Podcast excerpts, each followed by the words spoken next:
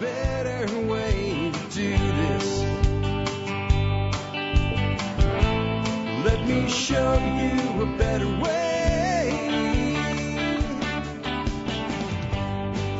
Hi, folks. This is Jack Spirko with another edition of the Survival Podcast. As always, one man's view of the changing world, the changing times, and the things we can all do to live a better life if times get tough or even if they don't.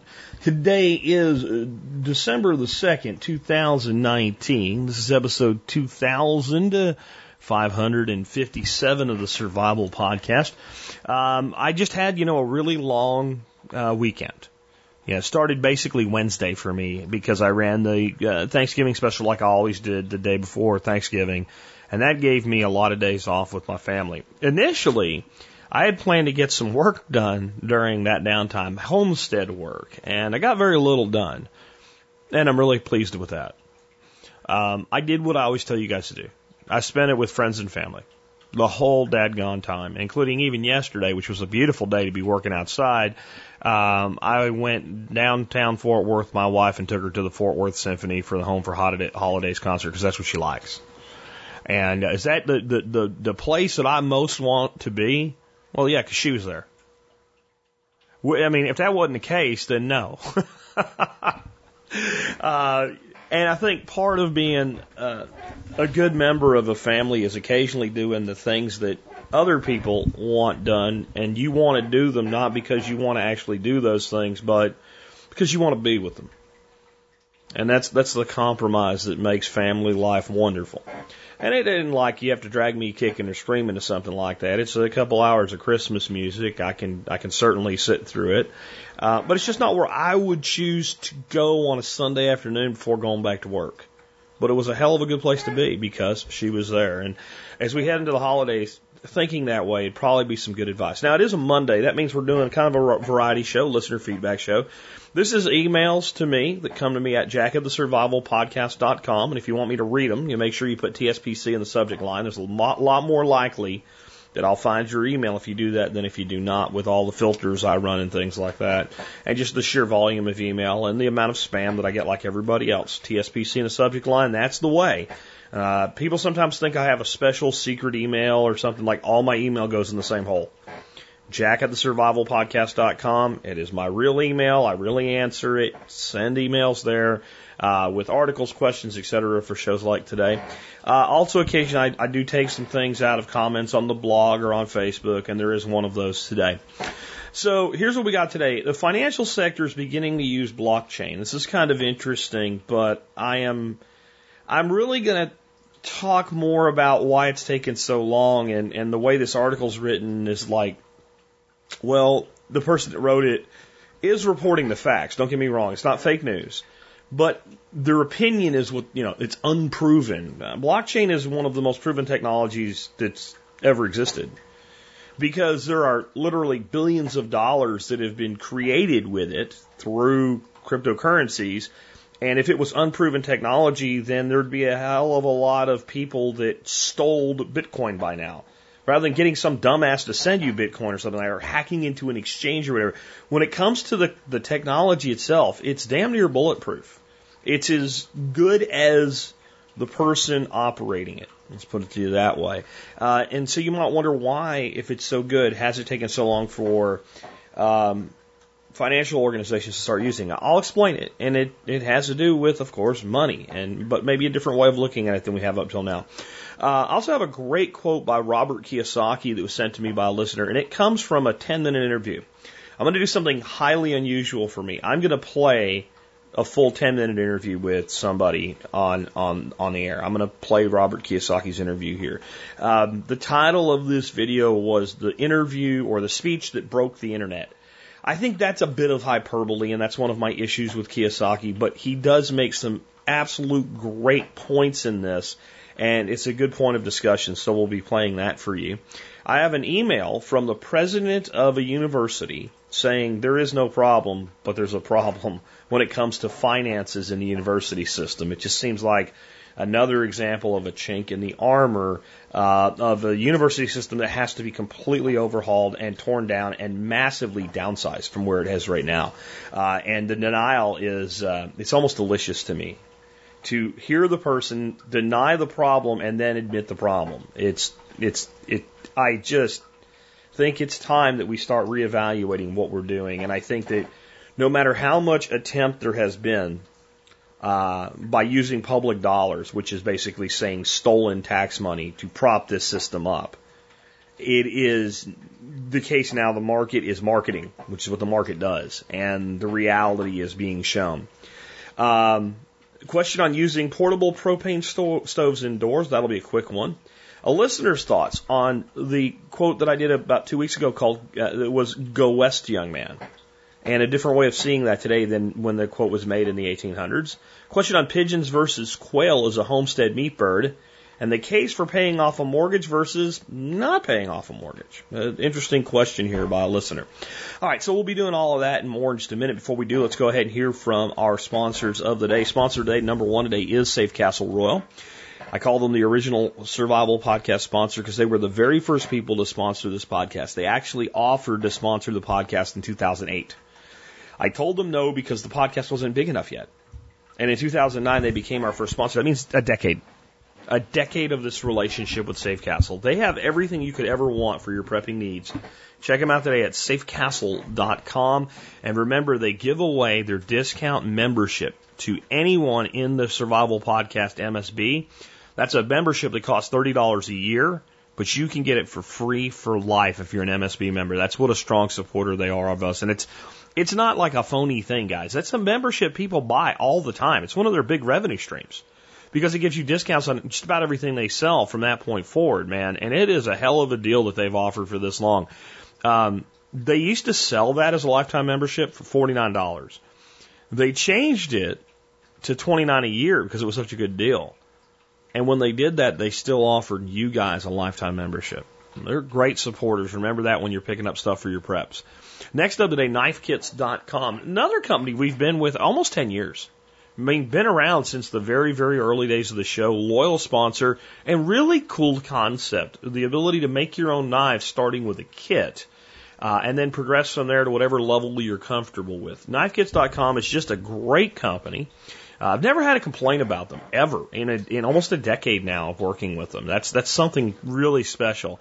Check them out. Consider this for your Christmas shopping, and consider it for a project to do with your kiddos or grandkids or nieces or nephews or something like that. I think everybody would like to learn how to make knives at some point, and uh, this is about the easiest way there is to do it. Check them out today, knifekits.com. That brings us to our quote of the day, and this is by Wayne Dyer. And it is live one day at a time, emphasizing ethics rather than rules. I love this quote because it is very much one of my philosophies of life. I don't really care what the rules are. Now, let's understand what I mean when I say that. There's different types of rules. There are what I call natural laws, and I think it's what everybody calls natural laws. A uh, natural law is like gravity. If you drop shit, it falls. So there isn't technically a rule that says you can't step off of a 20 story building. There's no, I mean, there's a law against suicide. There's no way to enforce that. But there is a rule and that rule is you will plummet to the ground and die. Or if you don't die from a height that high, you might wish you did. So there's natural rules about these things will happen. And then there's laws of man, which are if you do this thing, we will punish you in some way, assuming that we can catch you. So there might be a law of man that says if you pick a piece of a plant up and roll it in some paper and smoke it, it, it's it's not okay, and men with guns will come and get you for doing it. And that law seems to be going away because it's a law of man, but it has a consequence as a result of the use of force in a legal system. Okay, so when I say I don't really care about rules, I acknowledge those two types of rules. The question then becomes is the violation of this law of man unethical? or not. And if, it, if I don't feel that it's unethical and I either think the consequences are mild enough that I don't really care about it or that my odds of being able to do it anyway are pretty high, I might do it anyway. And then there are laws that are based on belief systems, and I'm not talking about morals and ethics and religion here yet, but just this is what you have to do. Even though there's actually no rule book anywhere that's enforceable that says you have to do them, it would be, you know, get a good job by going to college. We all know there's other ways to do that, but some people really live their life based on this. And the formula and the plan that's laid out for you through life, you know, not just about going to college. I know I kick on that one. We're going to kick on that later today anyway, so there's no reason to do it now. But just the things that people believe that they have to do. And I've taught from the very beginning here, you don't have to do something because society society expects it of you. You don't have to live in a suburb if you don't want to. You don't have to have a house and an HOA if you don't want to. You don't have to have a brand new car every three years if you don't want to.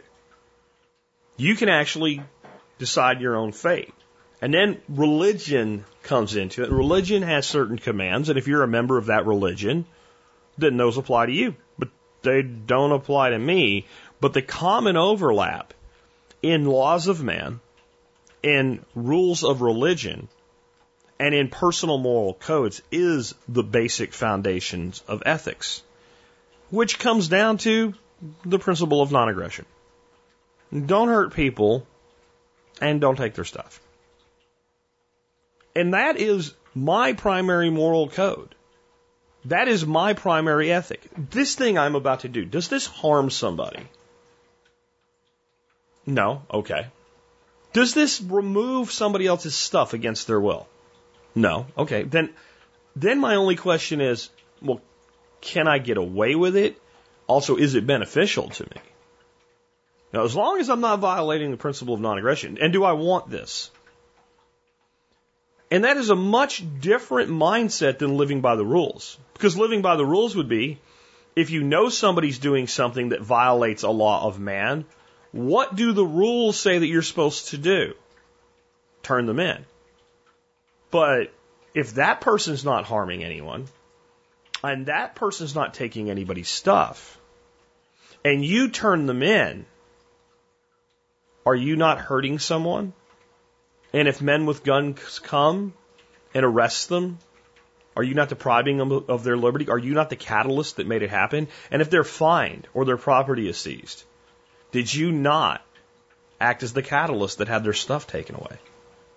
So sometimes living each day at a time, emphasizing ethics over rules, is less about what you directly do and more about, in some instances, what you should not do and actions you should not take. Just my thoughts. Really great quote and one that makes you think. With that, let's uh, let's get into this. Um, I got this email. I thought this was a really interesting one. We haven't talked about blockchain a lot recently, but this comes from longtime emailer and caller to the show, Jason in PA, and he says, "Gee, wasn't it a few years ago that you mentioned this would happen?"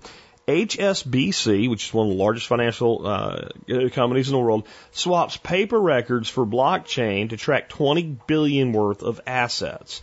And I have a link to the article if you want to read the whole thing here. But the upshot of it is that HSBC is giving its clients the ability uh, to uh, access records and know where their accounts are and things for this specific group of assets. And this is more like a brokerage than your typical um, would think of as a bank account.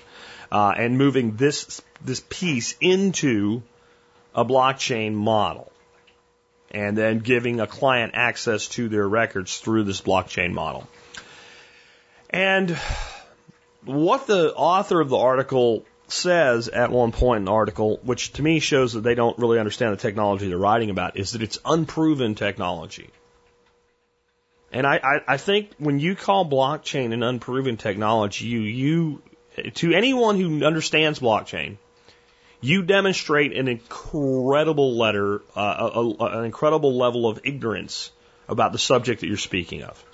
Blockchain is one of the most tested technologies that we've ever developed. And the reason it's so tested is because, well, if I pull off breaking blockchain, let's say, I stand to profit in the billions of dollars.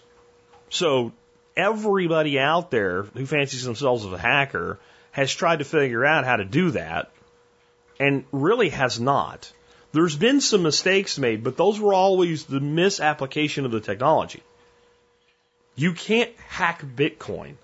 It's not doable. In fact, it is the blockchain nature of Bitcoin that makes it inherently unhackable. And that means we have an incredible technology that lets us do things with almost limitless choices as to how.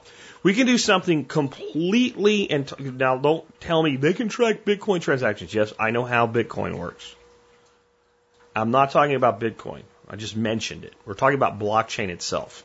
Whether it be cryptocurrency or any other application of it. In this case, it's not so much about a cryptocurrency.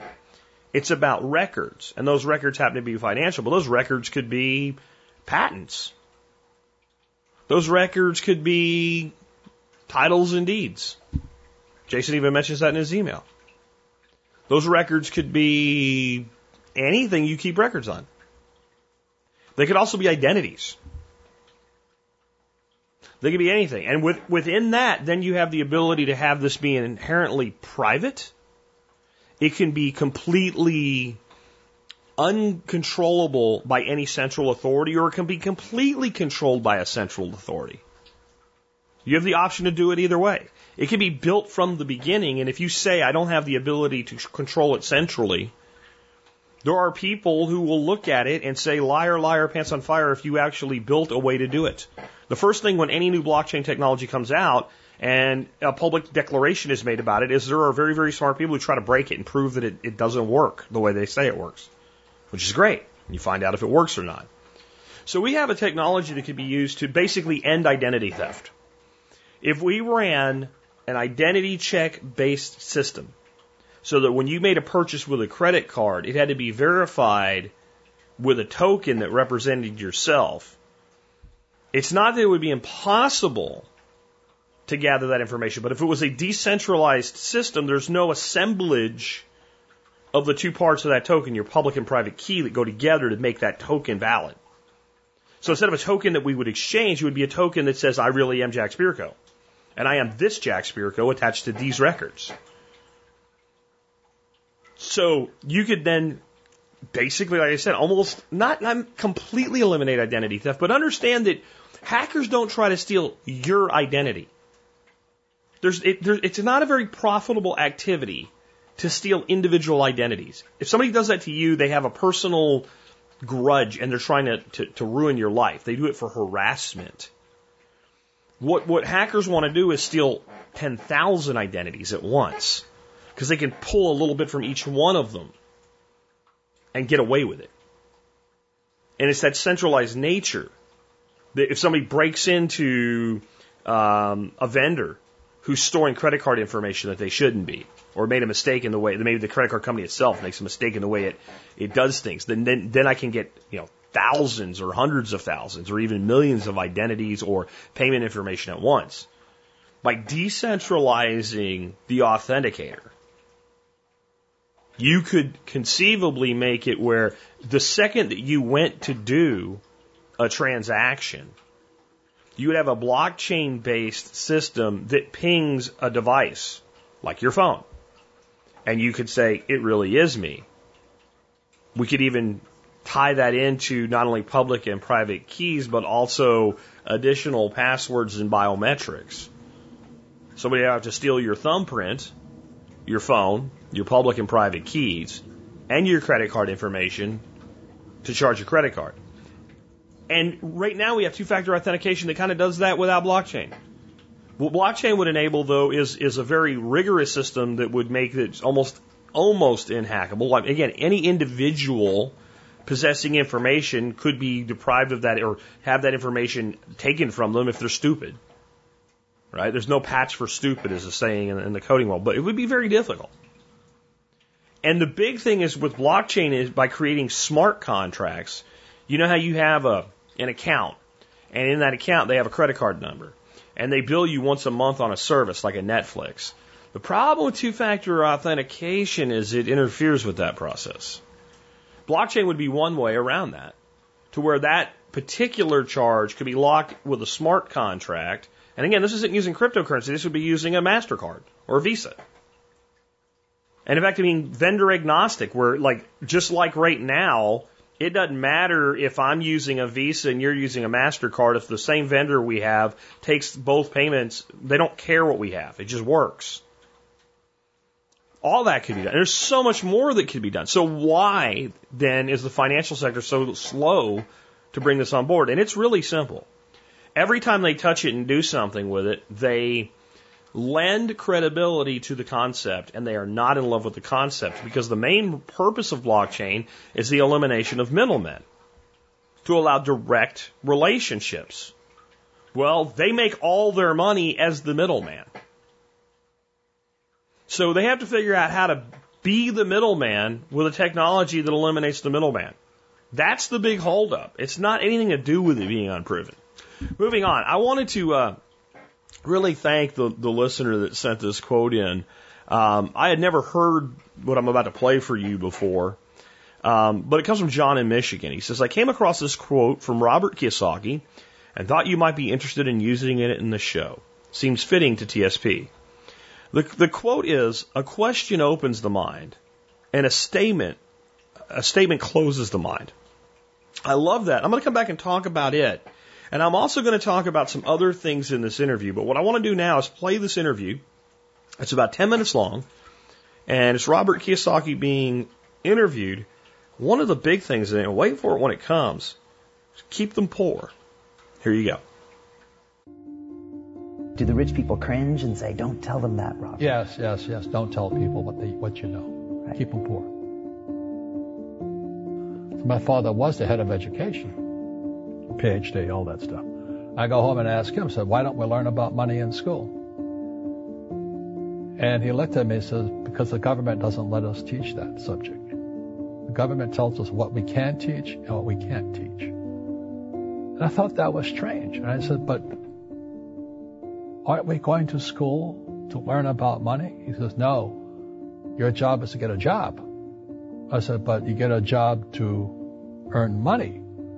He goes, no. You're supposed to just get a job. I went, no, no, no, no, no. Isn't the purpose of a job to earn money? He goes, you're correct. I said, so why don't I just learn about money?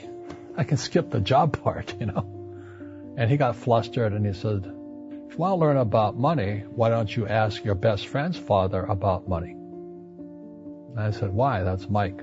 So I asked him. He says, because Mike's father is an entrepreneur. And I said, what, am, what are you? He says, I'm an employee. I'm a government employee. I went, oh, what's the difference? He says, the difference is an entrepreneur must know about money or they're no longer entrepreneurs. And he says an employee doesn't have to know anything about money because the government will take care of them, the company will take care of them. So I'm kid, I'm all confused. But I took my dad's advice and I trundled over to Mike's father's office and knocked on his door and I said, Hey, I'm here, nine years old. Teach me about money. He says, Beat it, kid, you know. But that's where the story of Rich Dad Poor Dad started. And finally, through persistence, my rich dad started teaching me about money on one condition. And that condition was he would never pay me. He says, the moment I pay you, you think like an employee. He says, that's the trap. Entrepreneurs work for free. And now I'm nine years old, my head's going cracking in half. He says, you never want a paycheck. You understand that, kid? I said, okay, I got it. And he says, well, how do I make money? He says, that's what entrepreneurs figure out. it's like, so how do I learn about money? So he would just break out a Monopoly game board. So I would work for free. I'd pick up cigarette butts and he had hotels and restaurants and I would clean and do menial tasks. And as I got older, I started getting into office work and marketing and accounting and I was an apprentice basically, but I always worked for free. And he would teach me about money. But the way he taught me about money was playing Monopoly. And I finally one day I got upset. I said, well, when are you going to teach me about money? He says, what do you think we're doing? We're playing Monopoly. He goes, no, no, no, no. What do you think we're doing? We're playing Monopoly. He says, what do you think we're doing? So I don't know. I'm teaching about money. And then that's when, you know, you have one green house. You know, he says, there's many formulas for great success in money. There's thousands of them. But one of the best ones is found on the game of Monopoly. It still is today. Four green houses, one red hotel. Mm-hmm. I said, what? He says, one of the greatest ways to acquire great wealth is playing Monopoly in real life. Four greenhouses, one red hotel. Is that all there is? He goes, that's it. And he says, what do you think I'm doing? And I went, I don't know. So then he took me out and he showed me his greenhouses. And 10 years later, when I was 19, I was now in school in New York, and I come back to Hawaii, and Rich Dad had bought the biggest piece of land smack dab in the middle of Waikiki Beach. And when you go to Waikiki Beach today, you'll see the Hyatt Regency Hotel. That was his hotel. Just like the game of Monopoly. Just like the game of Monopoly. Acquired assets and they became bigger assets. He just kept a, a, a, what's called an assemblage because that property wasn't that big at that time. So he had to buy out all the small guys. Because Waikiki was a little dirt water little town. So he'd buy out this shop owner and buy that shop owner. And it took him a while, but he finally assembled this large piece of property. And then he, then he and Hyatt put up this giant hotel. Mm. You know, it I just, and it just sold for eight hundred million dollars. So that's how I learned about money.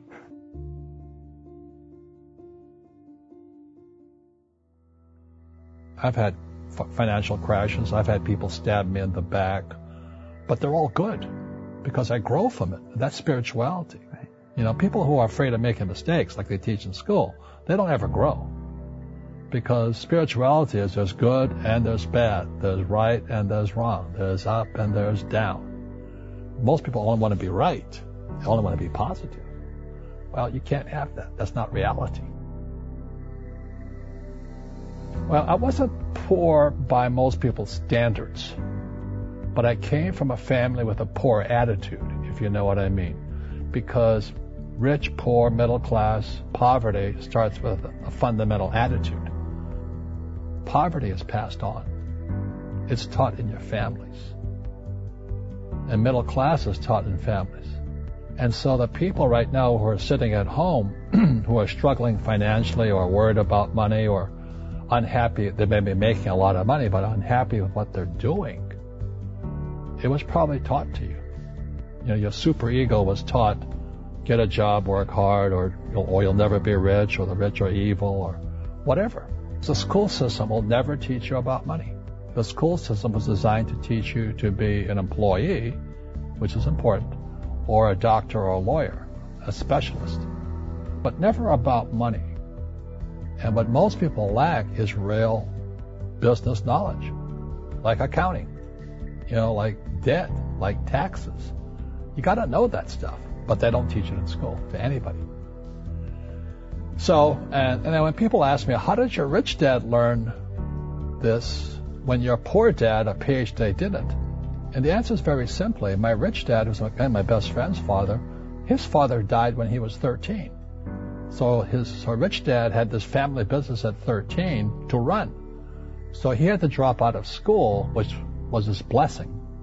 You know, there's blessings and, you know, sometimes a blessing doesn't look like a blessing, but it turned out to be a blessing. And then his teachers became his bookkeeper, his accountant, his attorney, his banker, his real estate agents. So he has what I call real teachers, not these fake teachers in school. You see, most teachers in school, they're out of ethics. They teach subjects they don't, they themselves don't practice. I asked the teacher, I said, you know, I'm in my third year of calculus now. It was called, it was called strength of materials. I said, am I ever going to use this stuff? He goes, no. You know, I said, why do you teach it? I Because I get paid. I said, do you ever use it? He goes, no. And that's why, you know, I, you have to, in life, one of the things I suggest to people, you got to find a real teacher versus a fake teacher. And a fake teacher is somebody who doesn't do what they teach. And a real teacher is doing what they teach every day. So my accountants, my attorneys, they're in it every single day. That's how I learn because every day I'm solving problems in my business.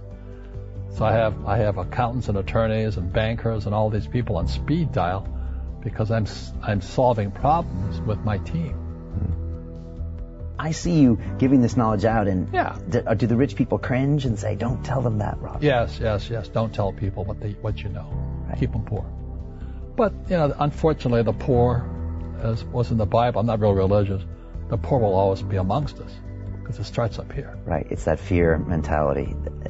It's it's in their words, you know, and the words become flesh. I'm not really religious. I flunked out of Sunday school also. But when they say I can't afford it or I can't do that, they go down. They become what they say. My PhD daddy says, What do you think I am? Made of money? I can't afford that. And my rich dad would say, That's why he's poor. Poor people say, I can't afford it, I can't do that, I don't have time. Because it's an escape. It's an escape. You know what I mean? It's easy to say, I can't afford it. And your rich dad used to say what instead of "I can't afford it"? How can I afford it? How can I do that? You know, what would it take? Or why should I do that? He says that a question opens the mind, a statement closes the mind. See, when you say, I can't afford it, your mind shuts down and you become what you say. Rugby is a team sport, but so is soccer. The rules are different. And other people are golfers. They play by themselves. And so everybody's different. So my game financially is business, number one. Second is real estate. So what I say to young people is you, you find your game. Wow, there's there's so much there. Let's start off with the quote that started it all. A question opens the mind, and a statement closes the mind. Um, that is something that I've been trying to teach, and it's a it's a huge part of the book uh, that I have finally completed. I have completed Jack's 16 Laws of Life. That we, this is my take on it. This is where I I go a little bit of a different direction, saying the same message, I guess, though, uh, from Kiyosaki. Your brain is a mental computer. Your brain is a mental computer. It is, or I'm sorry, it is a, a self-learning computer. We have all this talk about self-learning algorithms, self-learning machines, etc. That's like the biggest thing now, artificial intelligence, AI. And I think for many people, when you talk about that, they understand what you mean.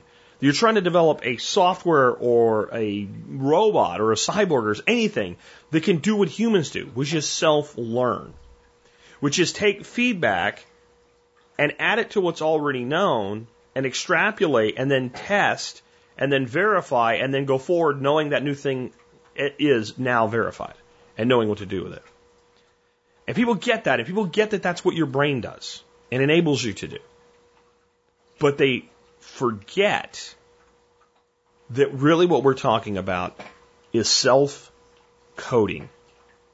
Your brain is a computer, and computers are nothing without code.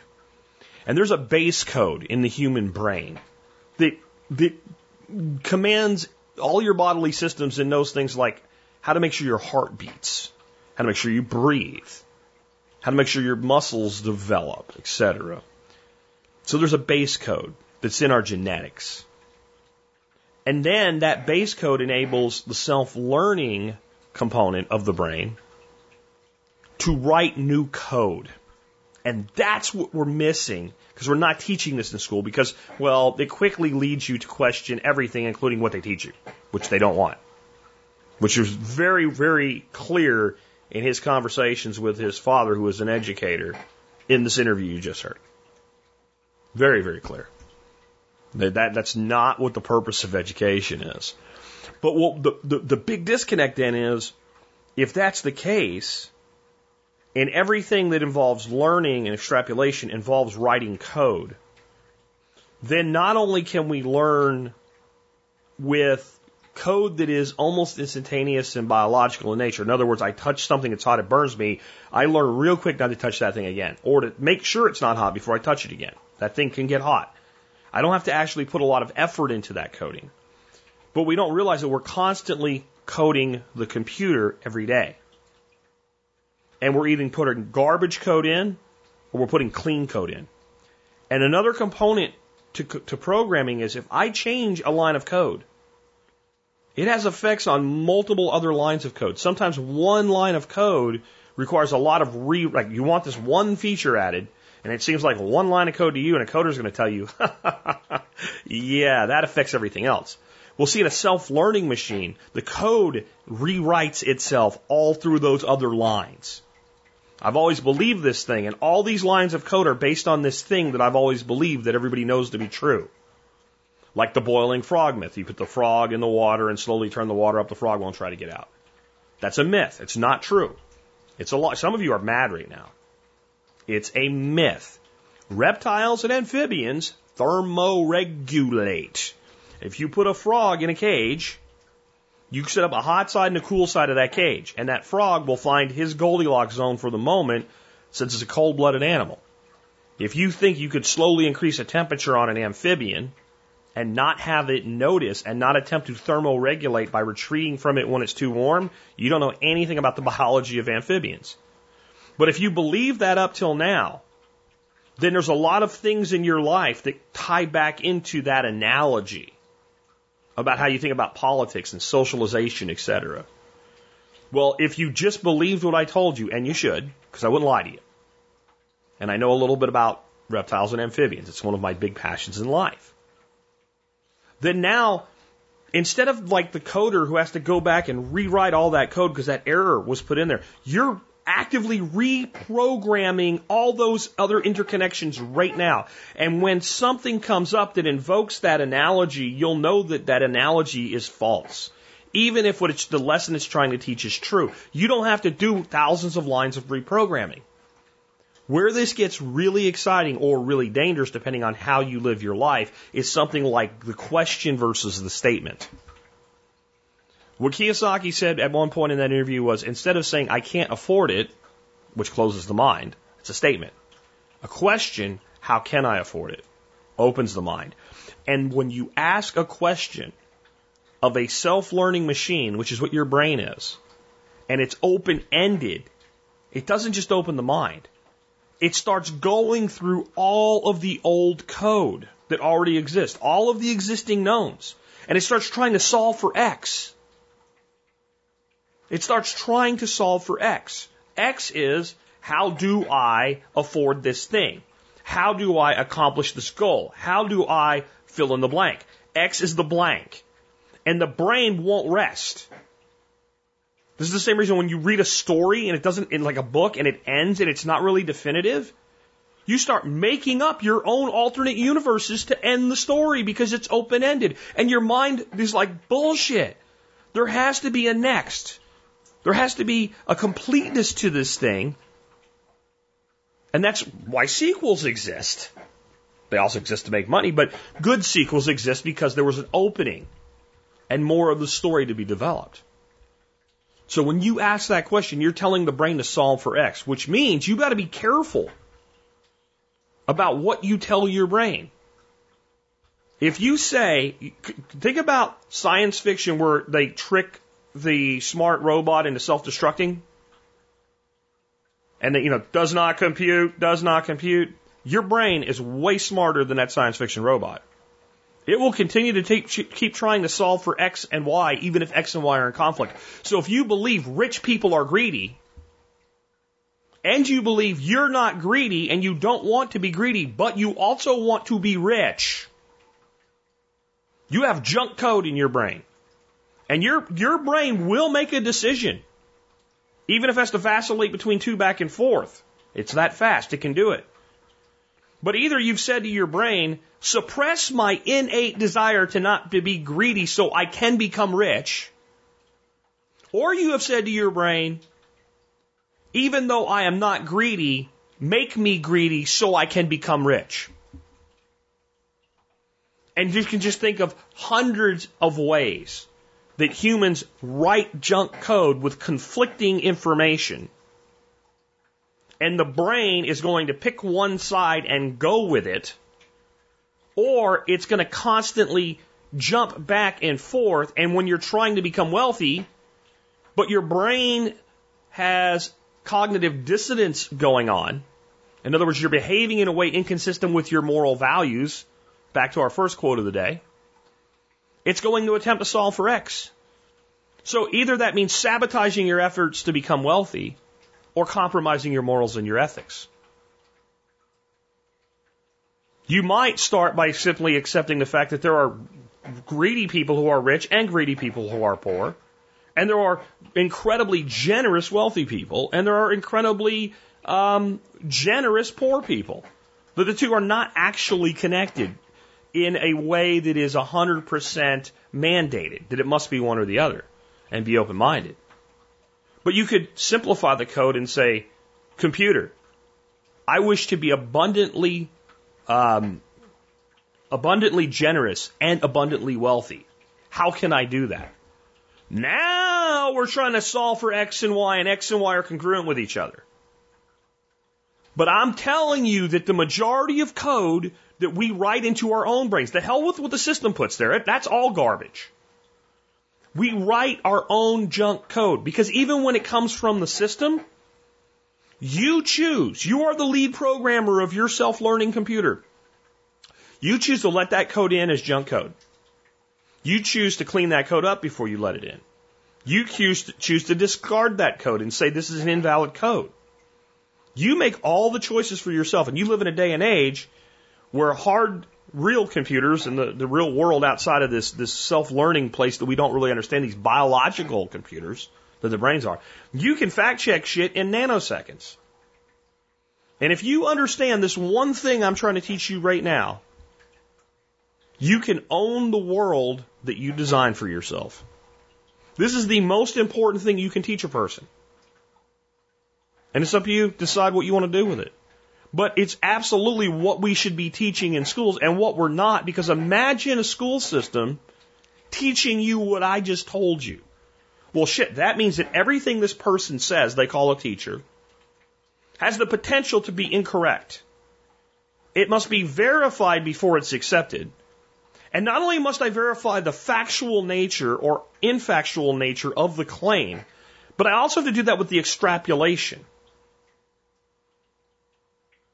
Okay, so if the, the, the claim is people that go to college make more money than people that don't, this ties into our next segment here.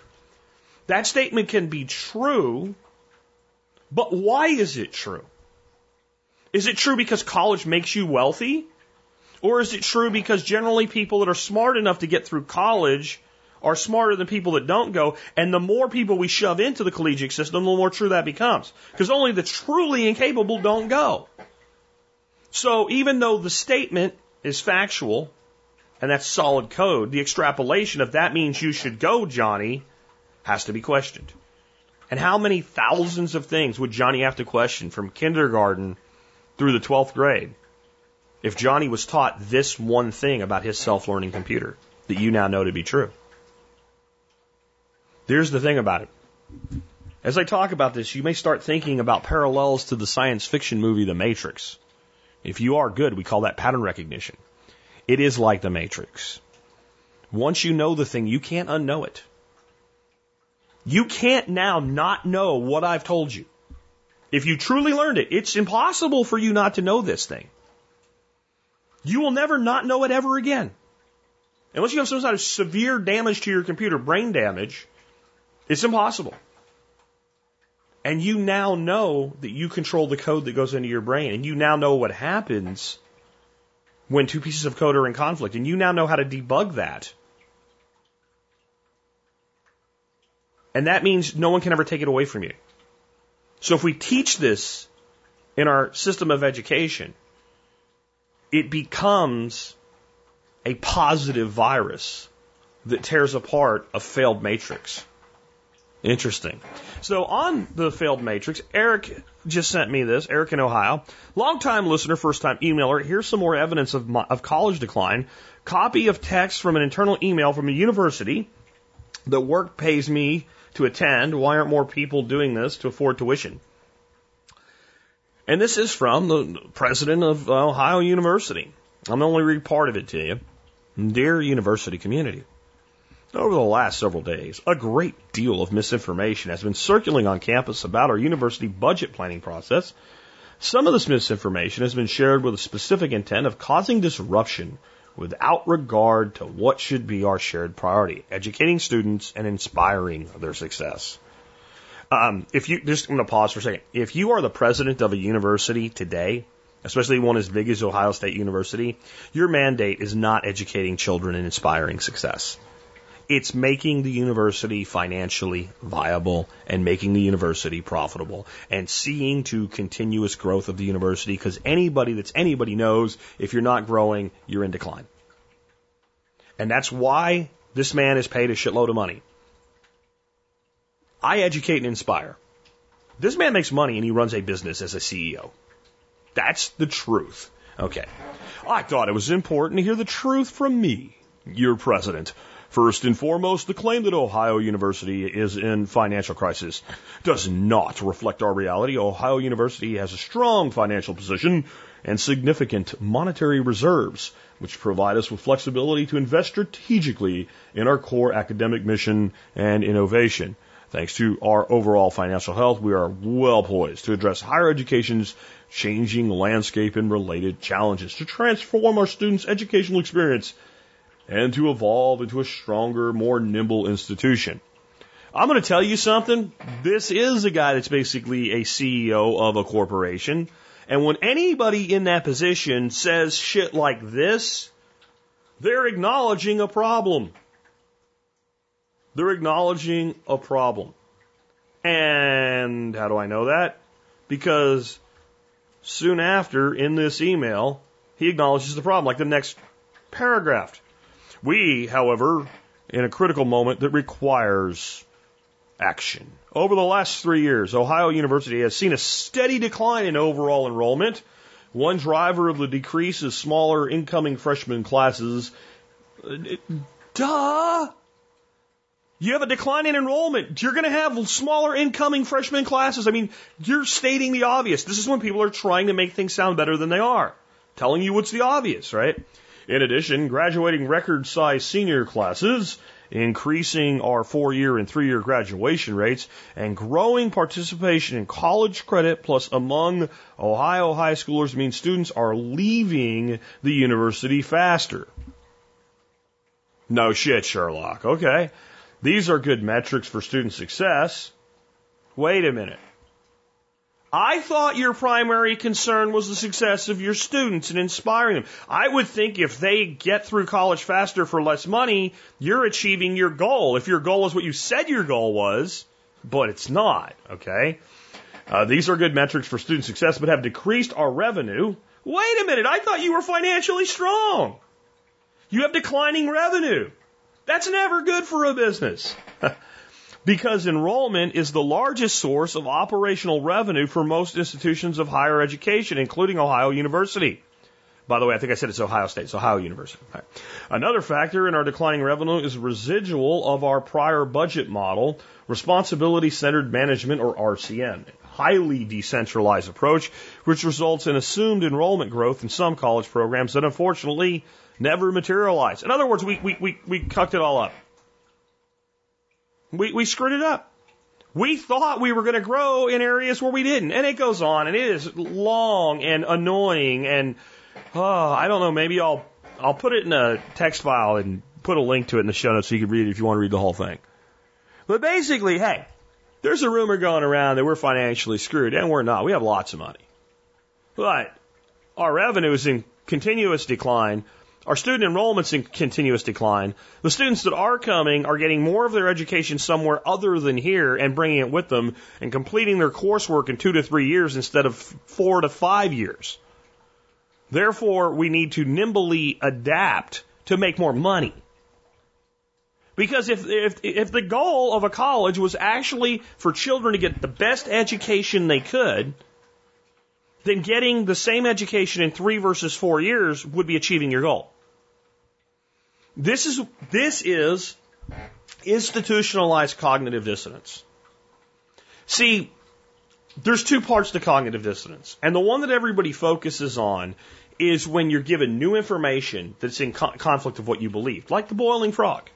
If you always believed the boiling frog was true, and I told you it was false, it may have been hard for you, and you still might not have accepted it. Google it. You'll find out I'm telling you the truth. But that's the, the part of cognitive dissonance we always focus on. But there's another type of cognitive dissonance. Actually, it's all part of the cognitive dissonance, dissonance phenomenon. And that is when your actions are inconsistent with your beliefs. So that's when you have a term paper due and you know you should have done it already, you've just started it, and it's due next week, and you've had three months to do it, and it's in the back of your head, and you're a bitch to people because you're irritated and angry because you know you should have taken care of this thing. And if that's if that's not familiar to you because you didn't care about term papers or always did them on time, then think of some other thing that you know you should be doing that you're not doing that makes you stressed. Okay, so the thing is, when we look at things like corporations or universities, they, in a way, are like a living entity. And the entity itself is now in a state of cognitive dissonance. The statement and the belief and how these people that even partly know they're lying, but what they really believe at their core is their, their purpose is educating children the best way possible. But yet, that's not what the thing does, and due to the iron law of bureaucracy, the thing, the, the, the thing, in this case the university system, can't do what it's supposed to do it itself is in conflict. And therefore, everybody in it, every administrator in it, every educator in it is in some level of conflict with their actual goal. And you know what happens if you stress any organism long enough? It dies. Constant stress on any organism will kill it. It doesn't matter if that organism is a mouse in a maze, a human being behind a desk, or an entity in the form of a corporation or institution. Sooner or later, it will stress itself to death. And that's what's happening.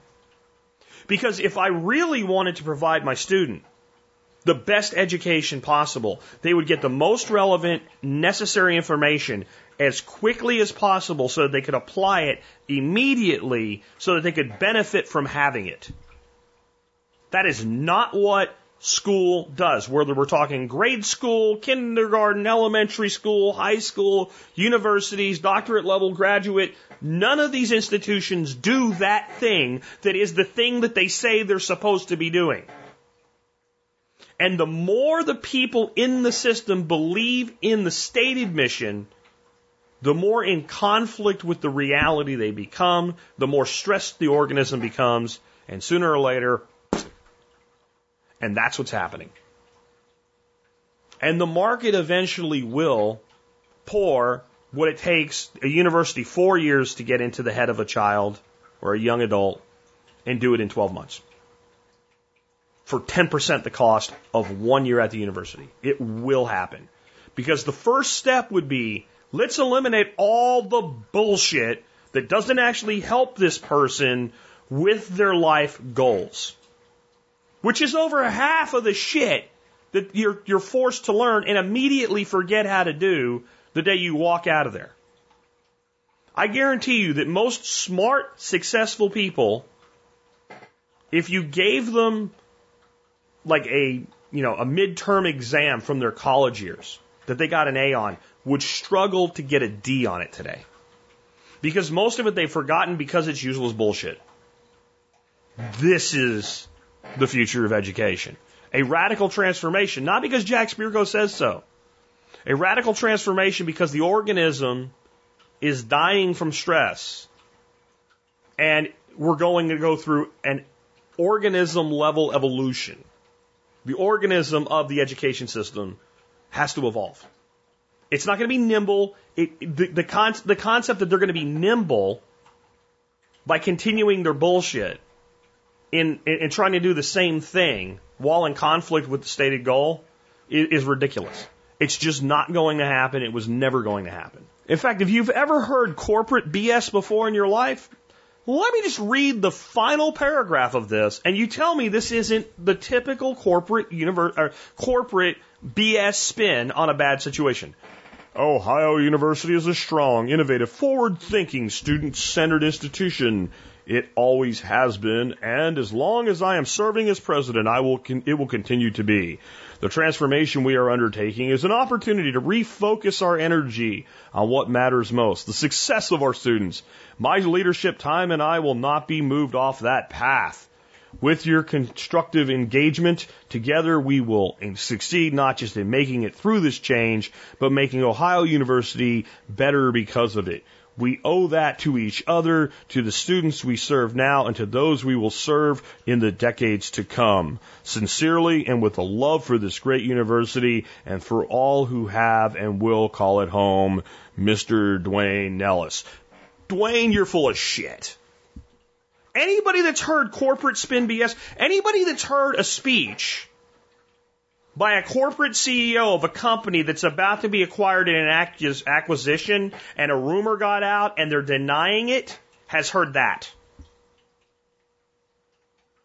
That sounds like a speech given by like, I don't know, the CEO of Enron like 60 days before the meltdown of Enron. Like, if you understand pattern recognition, you get the bullshit that that is. That's reality, guys. And that is basically the, a statement on the entire system. And, and what I want you to think about is I started saying this would happen about five to six years ago. And it was probably about four years ago that I said, like, okay, it's going to come fast now. And we've had so much like this come out that you have to get to a point where you start to go, gee, maybe this redneck duck farmer knows what he's talking about here. And then you have to start asking yourself, as you program your mental computer, how can I take advantage of this? What opportunities does this create? There's all kinds of downside to it, but what's the upside? Because the only thing you need to worry about is the upside. You have no, there's nothing, you can't benefit from the downside. And if you figure out how to benefit from what is the big downside, it's actually the upside for you. That's all you need to focus on is how can I benefit from this in some way? And the answer might be there's 10 ways, or it might be there's not even a way, like you need to do something totally divorced from this and not worry about it. That's the upside for you, that it doesn't really affect you. But you need to figure out the question you want to solve for X with in relation to this. Including computer, how do I just not give a shit about this even though Jack keeps talking about it? Because this is not important to me anymore. I'm doing other things now. But I'm, I'm telling you, when there's something this radically transformative, there's something in it for you if you look for it hard enough. Sticking with our theme of variety on Mondays, Charles asks me, is it safe to use a propane stove indoors? I'm assuming since recreational vehicles have propane stoves and stovetops in them, it's safe to use them indoors. Is there anything I need else I need to be aware of to stay safe from possible carbon monoxide poisoning? Uh, I noticed a little tabletop Blackstone grill says for outdoor use only. When is it appropriate to use propane for cooking indoors versus outdoors only? Charles in Western Washington. Charles, I want you to think about this. Across America, there are thousands and thousands and millions of homes with natural gas service. And inside those homes are stoves and ovens. And you walk up to them and you know, if they're like an old school one, you got to take a lighter and turn your burner on, but most of them have a little click, click, click. You turn it on and it lights up and people cook on them every day. And then there's people like me. We want a gas stove because we know gas stoves are better than electric stoves for cooking. So much so that we will hold our breath before we will have a home without gas service, one way or another. And you buy a home and guess what? There is no natural gas service to it. So what do you do? You go get a propane tank. And you have it plumbed into your home and you go to the store and you buy a really nice gas stove oven. You bring it home and you install it, or actually you have a plumber install it if you're smart. And now you have a propane stove in your kitchen, just like I do. So what is the difference in how my stove's burner burns propane and something like a tabletop's burner burns propane? And the answer is there isn't any difference at all. They work the same way. It's not like, you know, my damn near restaurant quality stove has a special burner that has an O2 emitter in it that converts CO2 back to O2 to keep me from killing myself. You can just burn propane on a stovetop and be fine. Now, if you got yourself a real tiny little room, sealed it up with like plastic wrap or something, I'm sure you could kill yourself that way. But in a normal home, there's no reason you can't use something like a tabletop propane stove in the house. None at all. Now, if you try to run it long term as a heater, that possibly could be a problem. But let me tell you where the real concern is. The gas itself. because the tank could leak. And even a small grill sized tank could cause a lot of gas. Now, the thing is, they put stuff in there that smells bad, and you think it smells bad. Boy, you get a lot of it smelling, you know, coming out. You, it, it damn near make you throw up. So you would know it. But whenever we bring gas into a home, we have a potential for either asphyxiation from the gas itself or fire explosion from the gas itself. And generally, by keeping the tank outdoors and plumbing a line into the home, we reduce the potential points of failure. We don't eliminate them. The line can leak, a fitting can leak. That's why you want somebody qualified to do the work to do the work. And you want to make sure if you smell gas, you shut your service off and get somebody to check it out. That's why they put the smell in there, because the smell doesn't naturally occur. The actual smell of propane and natural gas is nothing. They add the stink to protect you from yourself. So your biggest danger then, if you were to do something like use, um, you know, the, the one of the tabletop propane stoves in the house is actually the gas itself. So that's something that it's always advised against because everybody covers their ass. So if you use something like the, if you think about the propane heater, I recommend the Big Buddy heater. There's a large tank adapter for it and they say put the tank outside, bring the line inside, and have the heater inside and the tank outside. Is how to use it. So that would be the proper way, I guess. But most of these companies are just going to say don't do it because if you do it and kill yourself, they told you not to, so they're protecting themselves. But the, the, the act itself doesn't have anything inherently more dangerous about it because it's a portable stove versus a, a range. So again, I cook on a propane stove indoors every day of my life. Every single day of my life, I do that. I have a propane oven and a propane stove in my kitchen right now. Next up, we have Nick from Mongolia who gives us a lot of great comments on the blog, doing that once again. Last week, or the week before, I'm not sure which one it was, I talked about the old uh, quote of Go West, young man, and what that was really all about. This is what uh, Nick in Mongolia said about it. Response Go west and opportunities. This was one of the main reasons I wanted to move and try living in a different country where there's an abundance of opportunity and cheap cost of living. Staying where we were in Denver, it would have been so much harder for me to leave my job and go full steam into crypto mining and trading, cartooning, and designing projects I'm currently doing. While business opportunities abound here, the biggest opportunity for me here was more time. It's great having time to build skills and knowledge and things that interest me without also working a job that I hated that drained my energy. I did not fully appreciate how much my old jobs were taking away from my life until I cut the cord. So nice to be in a situation where I can spend a fraction of the time to support our lifestyle and use the rest to pursue my interests and dreams. For me, that's worth dealing with the cold weather, bad traffic, and de- language difficulties. Um, that's an interesting way to look at it. Mongolia is today's Go West young man. And does that mean you should go to Mongolia? No, I'm going to keep the theme of mental programming in this show. It means that if you want more of what Nick has in your life, your question for your mental computer is computer solve for X. How can I have this thing in my life? If you want more freedom, less work, less expense, how can you have it? See, Mongolia is but one of a billion variables that could be introduced to solve for X. I did it by developing a podcast that produces enough income that I can do what I want to do, which is podcast every day. If I really wanted to, we could live way higher on the hog than we do simply by geographic relocation, but we have chosen to stay here because this is where family is and that's important to my wife.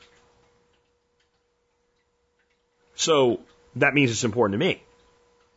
So then my stall for X was how can I have the lifestyle I want without moving to Mongolia or moving to, you know, some little tiny hermit shack up on a mountain somewhere? How can I do that? How, how do I earn enough income doing what I love to make that happen? So I solved for that X. See, that's the beauty of understanding your mental computer. You get to solve for X however you want, but it all starts with the question. Go west, young man. Where is west for you? Where is my west? That would be your X solve for the day. Wherever it is that gives you greater opportunity to have what you want, where is it? It may be a geographic direction, literally west, it might be south or north, depending on where you are and where you need to go. But it may not have anything to do with physically moving anywhere. It may be retooling your lifestyle, changing the design of the lifestyle itself, doing more with what you already have rather than doing more with less. You have to figure out which X you are solving for, and only then can you figure out what X is. See, that wouldn't that be better algebra to teach our kids? X equals four. Yeah, I give a shit right up until I get out of this place. X equals my objective. I'll care about that for the rest of my life. Nathan says, could you compare quails versus pigeons for a small homestead livestock? Background, somehow, somehow I found myself on a Wikipedia page for home pigeons today. Uh, the whole sport of pigeon racing is interesting, but now I'm curious as to the meat and egg production of pigeons in comparison to quail on a homestead scale. Well, Nate, pigeons have been a source of food for humans for almost as long as humans have had settlements. There are villages in the world, cities in the world where there are literally pigeon homes built into the side of human homes. And people can go up there and take eggs and squabs and the reason they do this is because the pigeon will go forth and find most of its own food and water and come back. And the pigeon will stay in that place for multiple generations. And as long as you're mindful and you don't overtake, and in some cases you don't undertake, which can cause the colony to itself decide it needs to up and move, you can hand down pigeons for generation upon generation upon generation. And they're a desert bird. It's something that people don't, I think, realize about pigeons. We think of them as being a, a fountain bird in the middle of Rome or New York City or something like that. The native population of what we call the pigeon today, and there's actually many species of pigeon. We're talking about what's also known as the rock dove, the classic pigeon that we think of, is desert and edge desert climate. They're good at making a living in harsh environments. That's why they can live under an overpass in Dallas Fort Worth and, and thrive. Even though we are a little bit edge desert here, we're kind of a perfect climate for them. They can find enough to get by. And to me, what might make them an excellent homestead meat product is just that. Now, every advantage has a disadvantage. So some of the disadvantages, when I keep my quail in an aviary, and close it up, as long as I do a good job of keeping that air aviary predator proof, I can protect my quail from predators. When my pigeons fly out to feed, I cannot protect them from falcons.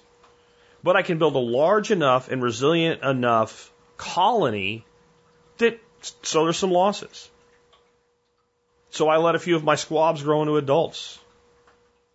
You can get the birds for free. They can be trapped legally most places. Check because you got to be careful with that. Um, it doesn't take long to home them. Once they know that my generic needs are met by this place, they'll stay in that place.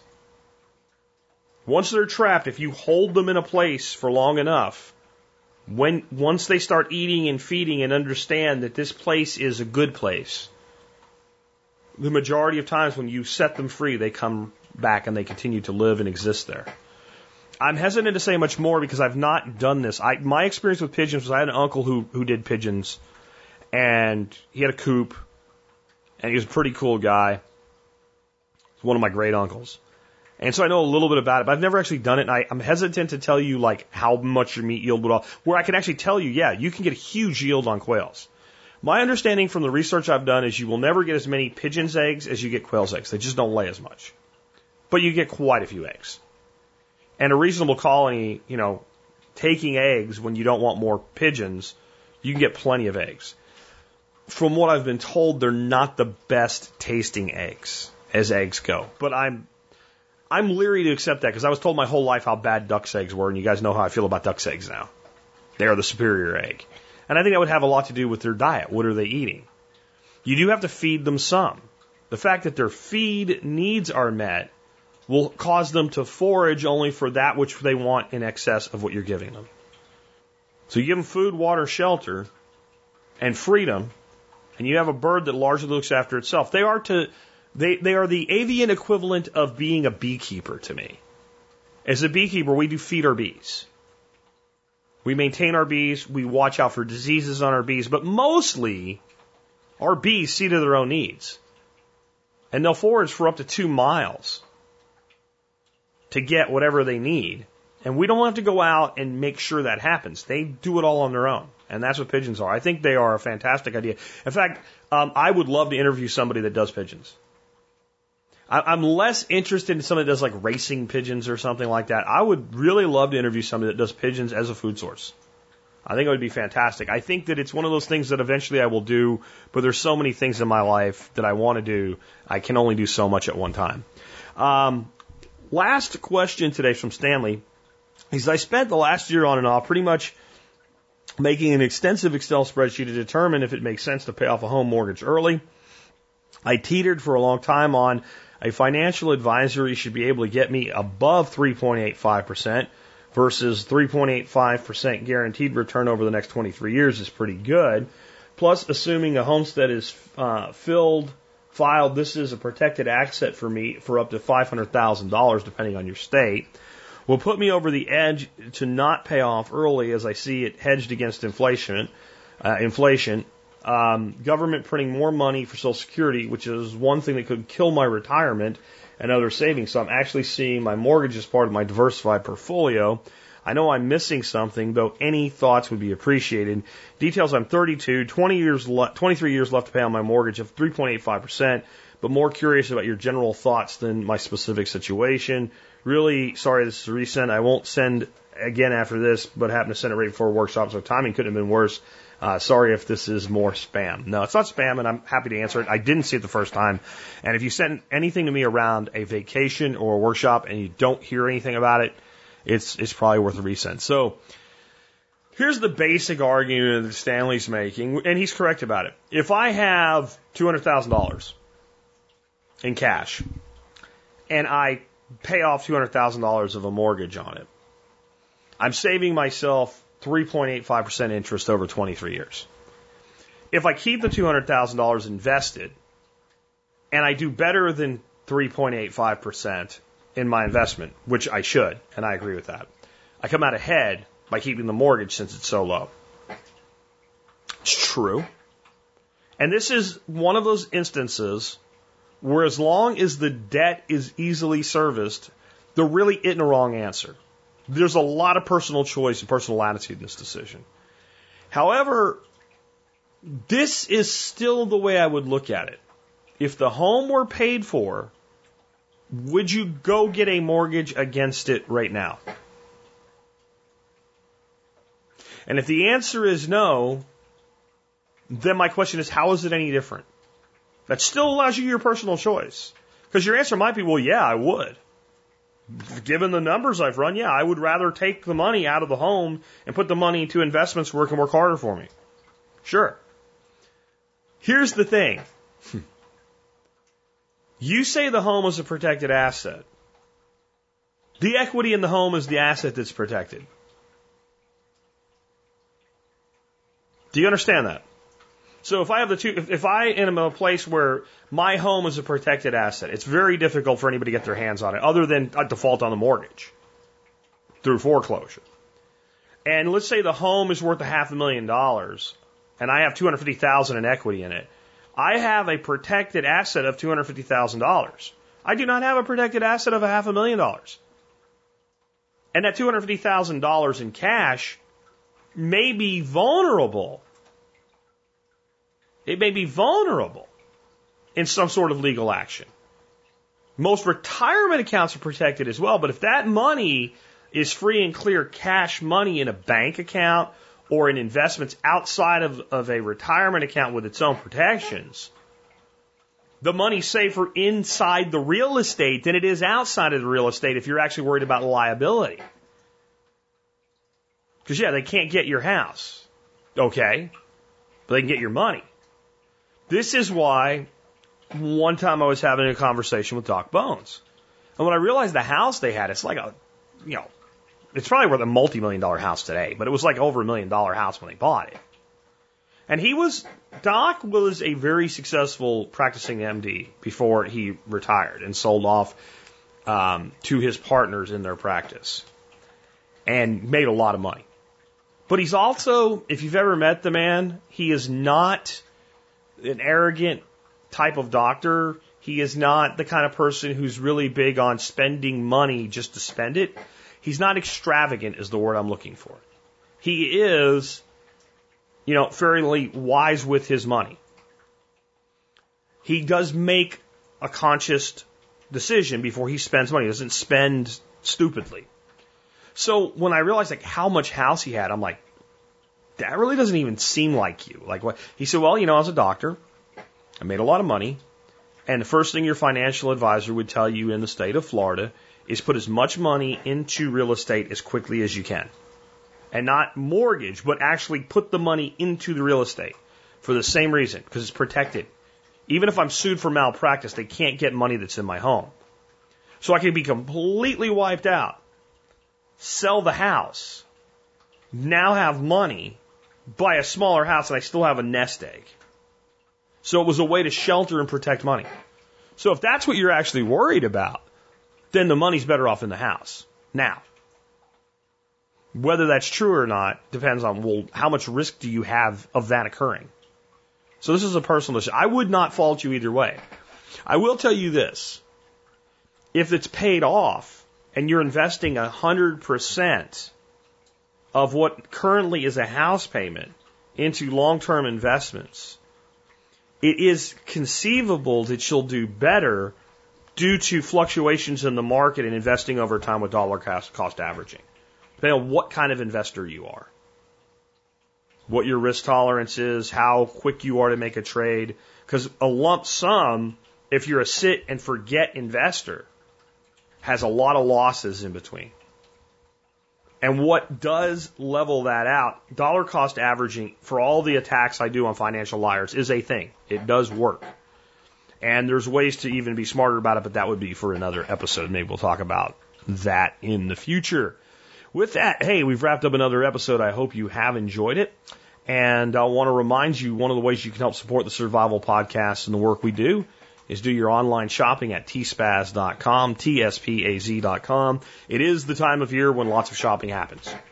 And all I'm saying is if you go to tspaz.com before you buy stuff online, especially Cyber Monday stuff on Amazon, you'll help the Survival Podcast and the work we do. I actually have two products to mention for you today. Number one is my official item of the day today is the Streamlight Stylus Pro flashlight. I brought that around today because it's something just this always does well around the holidays. People love buying these as um, stocking stuffer type gifts because they're inexpensive. Um, they're also on sale right now, 45% off the list price. And that's the Streamlight Stylus Pro, which is the one that uses two AAA batteries, fits in your pocket like a pen, works really good. It's so thin that in a normal, you know, pair of jeans in the side of your pocket clipped in there, you forget it's there until you need it, which is the perfect thing for EDC as far as I'm concerned. Uh, they also have the MicroStream, which is basically half of one of these. So it uses one battery. And I, I, I really started recommending that when Nicole uh, Sauce explained to me that you gals have jeans with what she calls stupid ass girl non pockets, which I, I don't understand why they do that, but apparently they do, and a full size flashlight doesn't fit in there. But if you want a smaller light, they're both on sale for 45% off. You can find the review on. Here's the thing that I didn't find out till after I did item of the day, or would have been the item of the day. The Anova Sous Vide Nano Circulator Cooker is on a Cyber Monday sale for 79 bucks. This is one of the best sous vide cookers there is. This is the non-networked version, so you can control this one with your, your, your manually, right on it itself, or you can use the Bluetooth attachment on your phone to set your temperature and time and all that stuff. Um, so it's the lower cost one, but it's usually over a 100 bucks, and it's 79 bucks today. And man, you talk about a gift. If you have a foodie in your life, they would love one of these. Even if they're not into sous vide, the only thing that you need to do to get somebody who doesn't do sous vide to start doing sous vide is get them to try it once. Everybody I know that's been here that I've cooked sous vide for went and bought one. Every single person, man. And what if you have a foodie that already has a sous vide? and you think, man, I really want to get that guy something, I'm not sure what to get. Assuming they only have one so far, get them another one. I bought two. I bought a second one when they were on sale before. Well, why would you do? I have the, more expensive one. Why would you do that? Because sometimes somebody wants their steak cooked a lot more than somebody else, or sometimes I want to do vegetables, which generally got a much higher temperature, or a dessert like creme brulee, or something like that. I mean, it's something that I think most people eventually will have too. And I think a lot of times for people, it's kind of like the great gift because it's the thing they won't buy for themselves. That's what I love to get, like a, a good friend or a, a family member that I want to buy a gift for. I want to buy them in the best case scenario. I want to get them something that I know they want that they won't do for themselves. So that's the kind of thing like I don't really need a second. I want a second one. I don't really need it, and I got other things that I need, so I'm not going to buy that. You know, and then there's a lot of people probably I got really like to try sous vide, but uh, it's that last uh, like I got to make a decision. That's what we do with good financial decisions. What, what everything I have is equally something I can't have. So I, to me, that makes it a great gift. And I mean, I wouldn't be upset if somebody got me a second or a third one, honestly. Uh, check it out, the uh, uh, Anova Sous Vide Nano. Anova, in my opinion, I've, I've had the Joule too. My Joule crapped out after about a year. Um, Anova makes, in my opinion, the best sous vide cookers on the market right now. And for 79 bucks, it's stupid cheap. So you got two to choose from today. And just if you do your online shopping through T-Spaz, you help us no matter what you buy. And also remember, if you become a member of the MSB, you help support us. And uh, you can learn more about that just by clicking on members on the site. But I wanted to give you another heads up. Well, this one is not a T-Spaz item. This is just a, an awareness thing. Uh, we'll go out in the Daily Mail today, and I did put it on social media already. Uh, Butcher Box, one of our sponsors, has a Cyber Monday deal that you they I, I have not seen it advertised anywhere. So if you already have a Butcher Box account, you can go to add-on items, and when you click to do the add-on item, add-on items is where you'll see it. Bacon for life for 25 bucks. The way it works is you buy a package of add-on bacon for $25 this month. That is not a good deal since it normally sells for like 7 bucks. Okay? This is pastured bacon, man. This is great bacon. So you buy a package for 25 bucks, but then you get a package in every box for as long as you stay a customer. Bacon for life. So in three boxes, it pays for itself. Uh, four boxes, it pays. Four boxes, it becomes profitable. Three bucks a head. And then it's free bacon for life. I got you guys a deal like this that was supposed to be only for new customers about a year ago on ground beef. So if you got that deal, and it was like 35 bucks, two pounds of ground beef for life, right? That's awesome. Now, if you add this to it, you've got $10 off as an MSB member. You've got free ground beef for life and you've got free bacon for life. That's like the free stuff alone covers your MSB. Then you got the discounts, $120 a year if you get a box every month. I just wanted you guys to know that was available. And if you've been thinking about becoming a Butcher Box customer, I'm pretty sure if you became a customer today, you'd be able to get that deal. But I'm not 100% on that. But if you don't, I happen to know someone at Butcher Box that tends to make exceptions for us. I'm not going to commit that Daniel will, but every time I've ever contacted about anything, he's always taken care of it. So if you do it today, if you do it tomorrow, it's a one day deal from what I can see. And again, they didn't tell me about it as, as somebody that's an affiliate with them. They didn't, I didn't see it advertised. I only saw it when I logged into my account and I went to change my add-on items. Like if I hadn't found it by accident, I wouldn't even have known. By the way, the other thing they have a charcuterie sampler. It looks awesome for 10 bucks as an add-on. That's what that's what got me to do it. They sent me an email that said, "Hey, we have the charcuterie thing. You want this?" I'm like, "Yeah, sure." cured meats? Yeah, I like cured meats.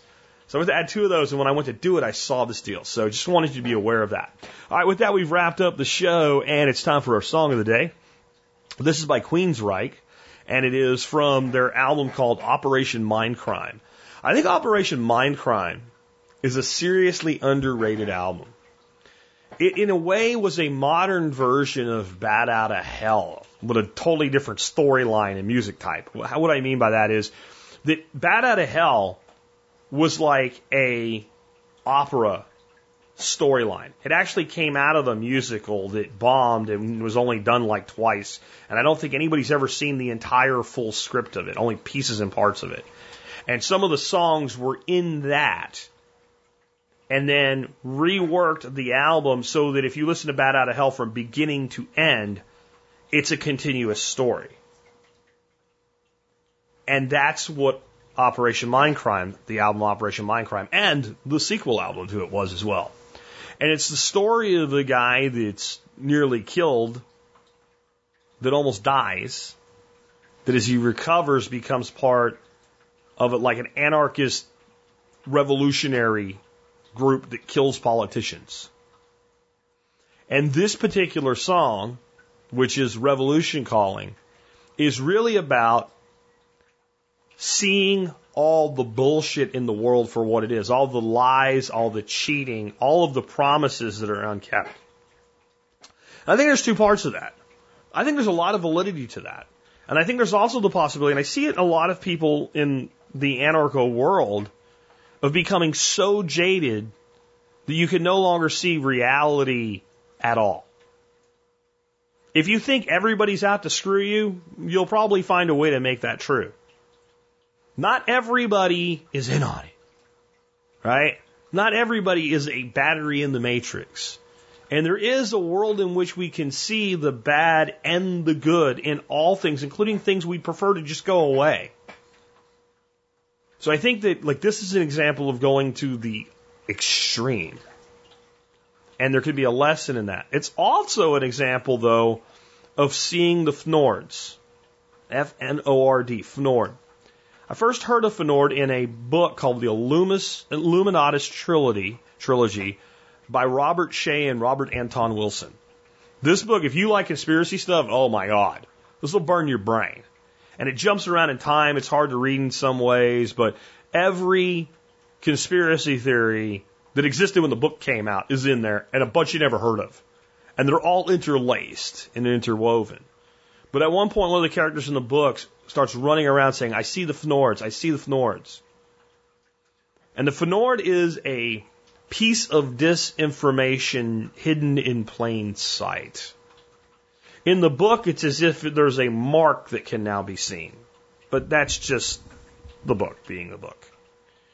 What it is is when you get to the point where you read something in the news, for instance, and you know this piece of it's bullshit. And that piece of it's bullshit. And this is true, but it's also being used to justify bullshit. And once you start seeing the Fnords, you can't not see the Fnords. But the Fnords only work if you don't see them. That's the thing about Fnords. To work, they have to be unseen. Once they're seen, they no longer work. And that's what this is about. Seeing the Fnords, but having extreme reaction to them. Again, great album. Great song off that album. Queensryche, Revolution Calling. With that, it's been Jack Spirko with another edition of the Survival Podcast, helping you figure out how to live that better life if times get tough or even if they don't.